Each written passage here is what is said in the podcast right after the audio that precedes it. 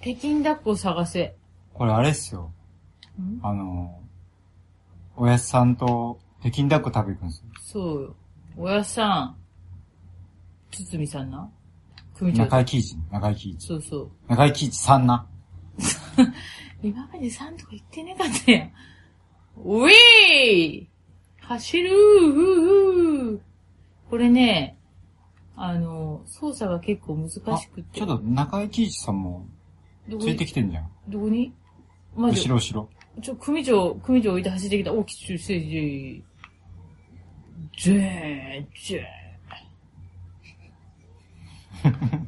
組長どこ行くんすかおやじさんおやじさんどこ行くんすかああ、赤さんみ道迷っ母た。さあ、ん覚え て、覚えてますこの多いゲでーすムの。よ。おいあの、赤い矢印のとこそうそうそう、い。赤い矢印。で、確実に今、アコさん、遠ざかってるでしょ。 おやじさん、ついてきてくださいよ。こっちですよ。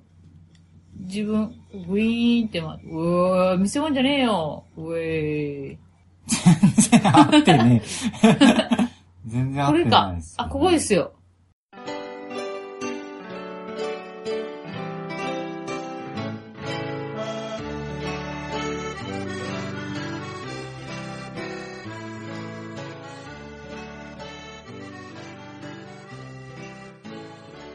こんばんは、ゴイジです。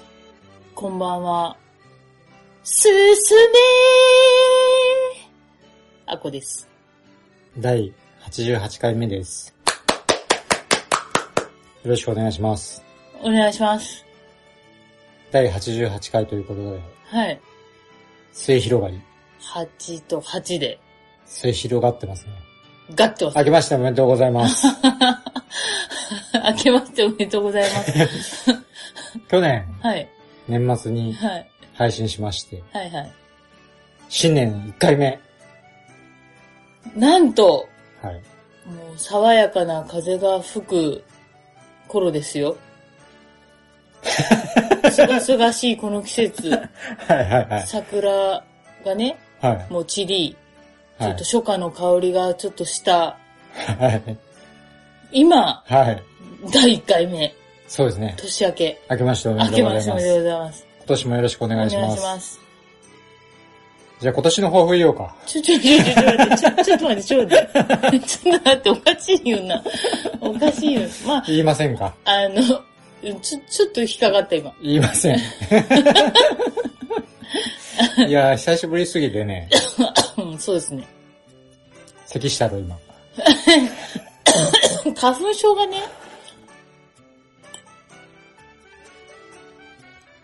花粉症がね、はい。ひどいんですよ。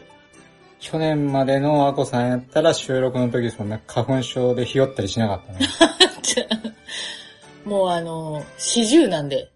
この4ヶ月間、はい、これか。はい。もうこの期間か。もうこの期間で、はい。もうちょっと、年、年を取るとはこういうことかって今、はい身に染みてますよ。いやー、忙しかったですね。いもう、忙し、忙しかったですね。ねえ。まあおかげさまで、はい、子供たちもはい。小学校に行きまして、そもうね、まあこのポッドキャストもう、はい。 6年目 ?6 年ぐらい。丸6年ぐらい。ぐ らい。ふんわり。そうですよ。よ、生まれた頃、そうです。生まれてすぐはの頃から皆さんには、い。うん。我が子を知っていただいてるんだよね。はいはい。皆さんも、 我が子が小学校に入ったような気分にはい。なっていただけるんじゃないかな。多分はい、これを聞きながら、一年生になったらって多分思ってると思う。え 頑張れ、頑張れって。 なったのかーって。はい。多分ま あそれをね。だってえもう皆さだんに共感を強要するっていうね。 ってしますよ。ゴリゴリにしますしていきまよすよ。ねはまあこの、い。そう本当いうラジオですから。 4ヶ月間、はい。パワー貯めてましたからね。はは、も う。ちょっとテンションがおかしいですなんよ。かもうヘラ、ヘラヘラしてますね。大丈夫ですか大丈夫ですよ。真面目にやってくださいよ。はい。はい。やってます、いつだって。こんなんですけど。こんなんってなんやろな。いや、今ね、今話を一回切って、 次の話題に行くためにうん、間を取ってたところ。あ、成長してない ね。このわ6かりま年す。うん。まあ、いきなりオープニングでしたが、うん。最近ゲームを始めたでしょう、アコさんが。よくぞ聞いてくれました。 はい。はい。なんだと思いますみんななんだと思いますあーまあ、第、第行ってないからね。そうそう。私、うんえ一応ヒントっていうか、はい。前情報を言うと、うんゲームほとんどしません。はい。あの、ゲーム機、自分では持ったことがないです。はい。その私がはい。するゲームははい。何でしょうか、これね、うん。もう僕らもう6年ぐらいしてんだろう。うん。あの、もうそろそろ分かっていただきたいんだけど、うん。話した内容うをんタイトルに入れて配信するスタイルなんですよ ね。このポッドキャスでトは。今回に限って は、モザイク入れましょう。いやいや。 分かりやすくあ入れるスタイルな あ、んで、皆さんもあれですよ。何言ってんだなーっうんて。これが4ヶ月のブランクですよ。ということでうね。ん。竜が如く、はい。 7。まあ、7なのか7なのか分かりませんけど。わかりませんけど、7、7知ってます。はい。はい。あのー、えっ、と、春日一番はいはいはい。っていう人が主役はい。で、取り巻きのなんか人たちは、はい。ちょいちょい有名人モデルみたいな人はいはがいはい出てるゲームなんですはいよ。はい。やったことありますみんな。皆あされん。ね、相当話題っすよね、今。そう。面白いって。そう。あの、実はね、うんこの7を買う前に、はい。ゲーム欲しいなーって漠然と思ってて、はい。でも私、竜が如くしてみたいなって思ってた時に、はい。あの、ツイッターでね、はい。あの、ど、何がおすすめですか、龍が如くでっていう。はあ、はあはあの、キムタクのあ、はい。ジャッジアイズ、はいはいはい。あの、が出るジャッジアイズっていうゲームと、はいまあ、その最新作をやるべきか、はいはいはいはい。この初心者どっちを選ぶべきかっていうちょっと指南した、指南してもらったところ、はい。あの、川崎さんはいはいはかい。らね、はい。 7がいいよって。うんうんうん。じゃあ、じゃあしてみようっつってやったらもう、もう、おやっさ面白いっすーんね。面白い。今ねう、ん。第2章が終わって、第3章に入ったぐらい。そう。全部で何章かわかんないんだけあわど。かんないんだけどね。うんあの、第2章までも、うん結構、ストーリー、ストーリーが結構うんうんうん。面白いの。結構とかはいすごく面白くて、ついつい夜更かしちゃった。ううんんいや僕ね、ヤクザものって嫌いなんですよ。うん。映画でも、あドラマでも、も、うん、ゲーム。ムでも。うん。だから、龍が如くが一番最初出た時も、うん。ヤクザもんだかうら、ん。絶対やんない。うん。で、なぜかというと、うん。怖いじゃないですか。ヤクザって。ああ、怖ヤい、クザ屋ね。さんって怖いじゃないですか。怖いよね。うん。しかもね、うん。その、取り締まる対象ですよ。うん。悪い人ですよ。うん。申し訳ないですけどね。うんまあ申し訳ないことないわ。世の中的そうにですはよ。、取り締まる対象だうし、ん。という人うをん。主役として描くのがどうなのか。ああ、時にはこうヒーロー的に描いたりするものもあるじゃないそうね。そういうのってどうなのっていう気持ちもあってう、ん。まあ、身近な怖さもあるしね。うん。ただね、このゲームは結構見出したらすごく面白くて。うん。でね、何が面白いのかと、肌と思ったお時うに、おうまあ、 まだ2章しか遊んでないん ですよ。まずね、やっぱね、社会のうん。つまはじき者というかう、ん。社会からこぼれてる人たちうん。の話であると。うん。要はそのヤクザであるとかいう前に、うんやっぱ社会のルールの中で生きられない人あー、社会の流れに乗れてない人たちの話であると。うん。で、もう一方でう、ん。このヤクザを主役にしているお話の特色としてう、ん。まあその中での筋の通し方みたいな。うん。一本筋が通った、お話がある。うん。そこの筋が通った気持ちよさみたいな。うん。なんで、ある意味ね、そういうね、まあこう、底辺にいる人とか、うん。こう、社会のルールから弾かれた人たちうん。のお話を、うん。この話でありつつ、うん。すごく筋が通った気持ちよさのある、うん。まあ、ある種こう、ファンタジー的な、ああ、そう、かもしれない。大人のねファうンタジー的な面白さがあるのかな。ん。うん。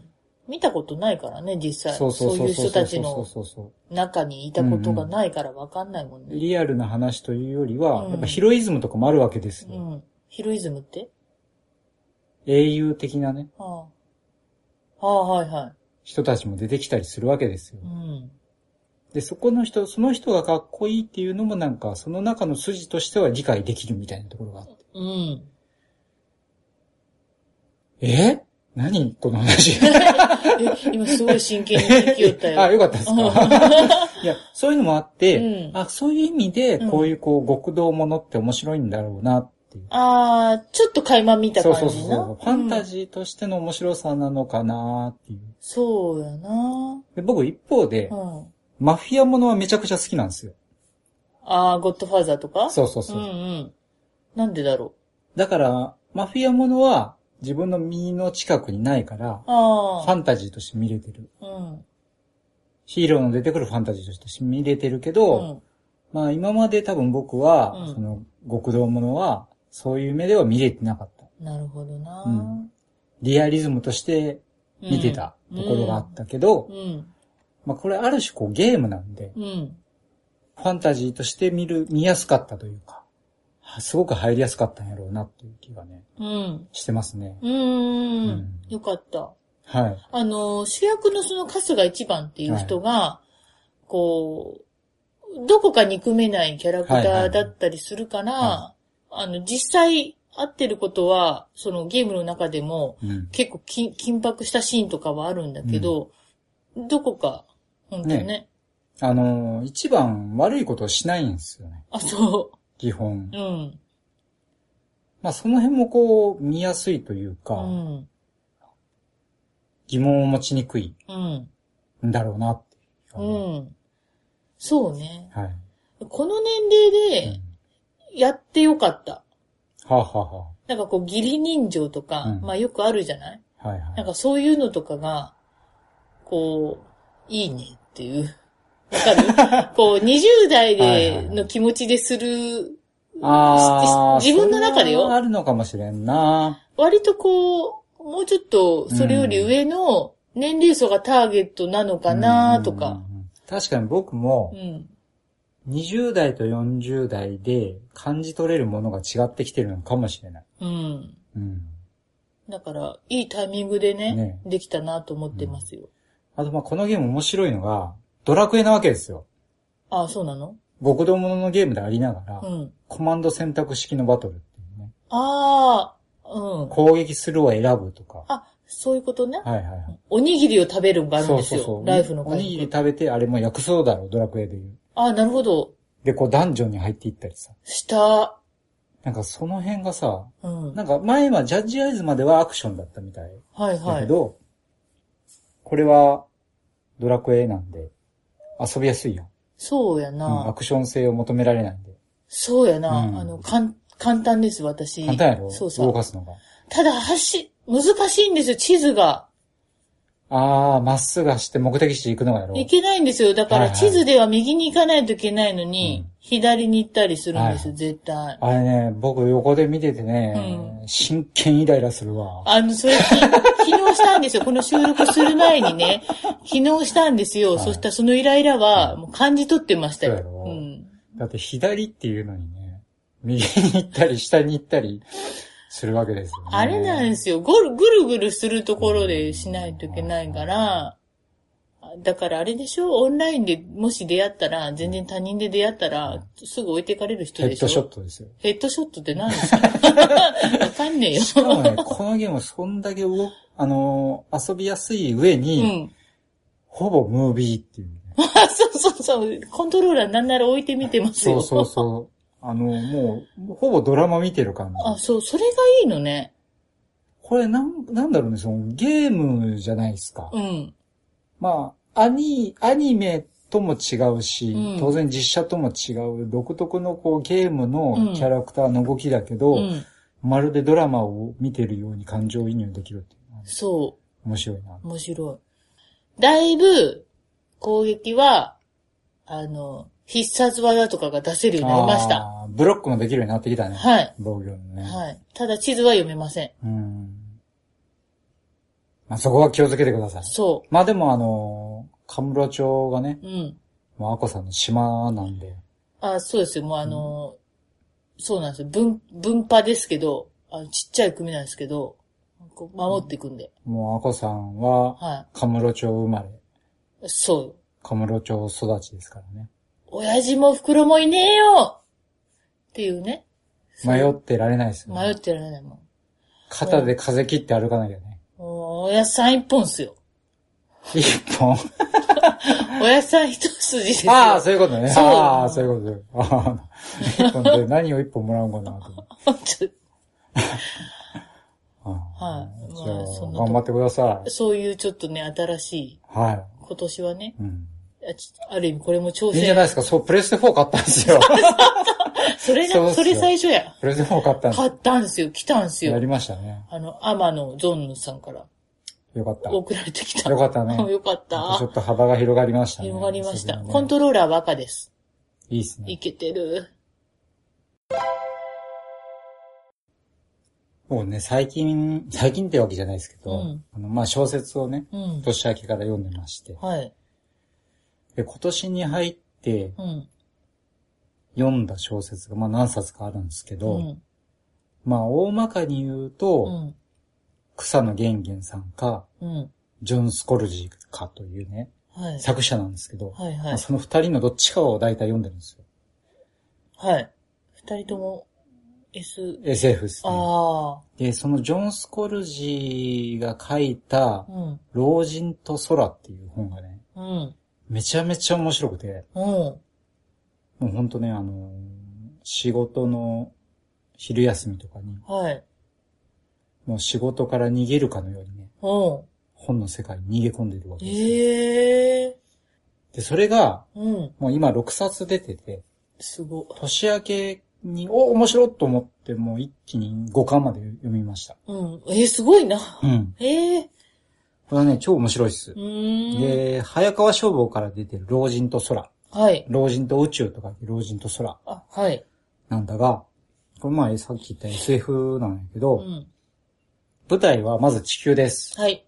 で、そこでジョン・ペリーっていうね、うん。 75歳のじいちゃうん。んが、いるんだが、うん。まああの、SF と言いながらもう今の生活水準と思ってもらっていいです。うん。で、奥さんが亡くなりました。はい。で、75歳になって、あるこう、役所に行くわけですよ。うん。で、そこで、まあ俺75歳になったんで、うん。軍隊への入隊を志願します。うん。 75歳が。そこいうわけですうん。じゃあ75歳になって軍隊に入隊したらどうなるかというと、うん。その時点で、ジョン・ペリーに知らされてるのは、宇宙に行って、うん。軍として働く。うん。軍隊として働かされる。うん。ということだけが分かってる状況なんですよね。へえ。で、そこ、もうその年、その時のもう地球っていうのはそういう風になってて、うん。 75歳になった時点で、その宇宙軍に入るのか、うん。それとも地球でそのまま年を取っていくのか、うんっていう選択肢が与えられる。。へえ。で、75歳になって軍隊に入ったら、軍隊には入った後どうなるのかっていうのは、一切知らされてない。うーん。それでも、75歳になっても年老いていろいろ体が悪くなったんやけど、軍隊に入ったら、何かしらのことができて戦えるっていう、何かしらの希望があるわけですよ。うん。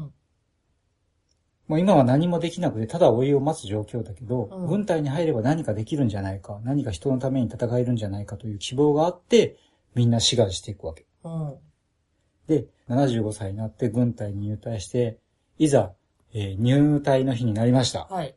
そしたら、あの、地球からね、あのー、コロニうん。地球の外にこうコロニーがあって、そこまでこうエレベーターでガーって連れてかれるわけですよ。おおで、そこに連れて行かれて、宇宙船に乗らされて、うん。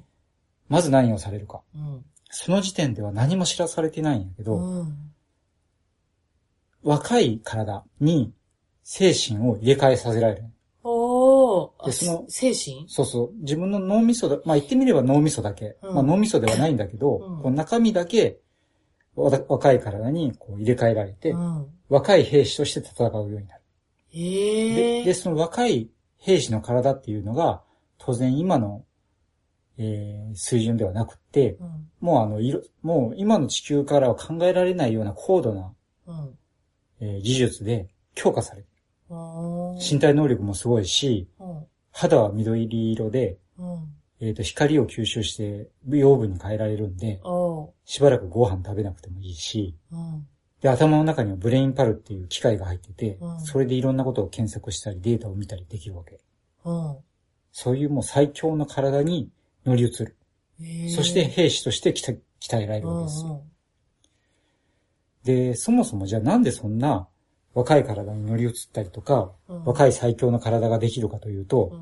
実は地球の周りにはものすごい種族の宇宙人たちがいて、うん。毎日戦争をしてるのええその中で地球だけが、そこからきなぜか切り離されて、うん。安全な中で暮らしていて、75歳になったら軍に入るっていううん。仕組みができたんだけど、その地球から一歩出たらもう外はもうそこら中で戦争があってるような感じで、まあそういう中で、当然人間よりもかなり進んだ宇宙人たちもいるわけ。うん。で、そういった宇宙人からこう、テクノロジーをもらったりしながらう、ん。地球人も、こう、やや劣勢なんやけどね、うんそれでも戦っていく。うん。えーその20歳ぐらい。うん。の体に若返って戦争に出てくる。うん。でもいろんなね、もう本当激しいからう、ん。もうどんどんどんどん人が死んでいくわけですよ。うん。もう使い捨てのように。うん。ただその中でジョンスがいかにして生き残ろうと頑張っていくか。うん。うんっ。ていうところがものすごくこう面白く描かれていて。でこれね、じゃあ20歳に若返って戦争に出るんだったら、うんそのそもそも75歳であった意味があるのって思いながら読んだけど、うんそこもちゃんとフォローしてる。そうな。うんんへー要は体は20歳だけど、うん心は75歳っていう、うん。そこのこう、ギャップというか、うん。やっぱりその75年地球で生きてきたっていう思いとかがありながら、うん。そのもう地球にはもう帰れないわけですよ。おー軍隊に入ったら。うん。そんな中で、えー地球のために、えー宇宙人たちと戦っていくとか、うん。そういうこうね、思いとかがうまく描かれていて、あーその75歳であるっていうところもこううまく消化されていて、へーで結構ね、文章がすごく読みやすくて、うん。あのーあまり硬くない。ああの、どっちかっていうと、トム・クルーズとかうがん。主役を張りそうなタイプのうん。ハリウッド映画っぽい。ああ、そうなん。小ああー、それはいいね。そうそう。で主役のジョン・ペリーも、うあん。のー、ヘラズ口を叩くというか、うん。もう皮肉が得意なの。うん。でもう、その喋りがすごく面白かったりするし、うん。いいっすよ。へえ。ちなみに。に僕はそのジョン・ペリーを、マイケル・ダグラス。うん。ちょうどね、マイケル・ダグラスが今75歳なんですよ75、あなんでその、ジョン・ペリーはマイケル・ダグラスを配役して読んでる。あ。なるほど。ああ、そういう変換方法面白いな。そうそうそうそう。で、それが、うんまあ1巻で、2巻、3巻、4巻、5巻、6巻で続いてて、今5巻まで読んでるけど、え、同じ主人公そこは言えないんやけうど、ん。あの、結構ね、毎回切り口が違うの。へえ。その辺はね、このジョン・スコルジーっていう人が、うん。すごくこう、エンタメうん。を意識してるというか、うん。ものすごく見せ方がうまい。へえ。毎回毎回面白い仕掛けをうん準備してる。へえ、うんすごいな。気になるな。なんで75なんだろそう。老人と空っていうね。う。うん。老人が主役っていうのもすごいね。面白い。そうそうそうそう。なかなかないよな。で、また宇宙人の描き方も面白くて、うん本当にいろんな宇宙人が出てくるの。あ、本当、うん見たことあるんかなえ それこへう、ー変わった人たちが、変わった宇宙人とかが出てくるのも、こう、なんていうのかな、戦争もの、宇宙戦争ものとしてもすごく面白いし、へえ、まさにね、ハリウッド対策っぽい感じで、いいね。あの、ネットフリックス映画になるっていう噂も一時期あったりして、あ今ちょっ本と当どうなってるかわからんないけど、まあでも、な、なるかもしれないね。そんな読みやすいんだったらば。うんうんうんううん。ん。まあ映像化するのがすごく難しそうな気はするんやけど、うんうんそういうこう宇宙人がたくさん出てきたりとかうん。するんで。でもまあ今の技術やったらできんことはないし、うん。これはね、で、もうその一巻だけでね、もうすごくうまく終わってるから、本当僕一巻読み終わった時に、うん。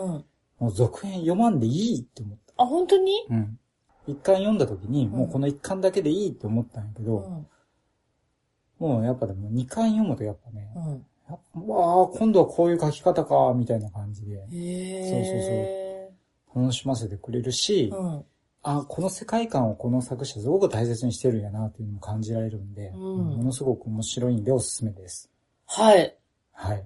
まずは一巻を読んでみようん。じゃあ今回はう。はい。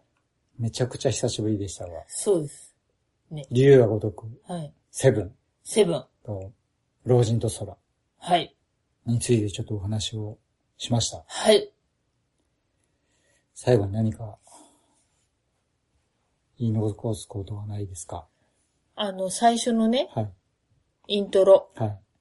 鬼滅の刃ですよ。流行ってますね。流行ってるんで、うん。ちょっと乗っかってみました。気になってた方がいたかなと思って。ああ、忘れてたわ。傷つくわ ーずっともやもやしたままね、ああ、皆さんがね、そうすると悪いかなと思って。ありがとうございました。あじりがとうございましゃあた。また、また、今後ともどうぞよろしくお願いします。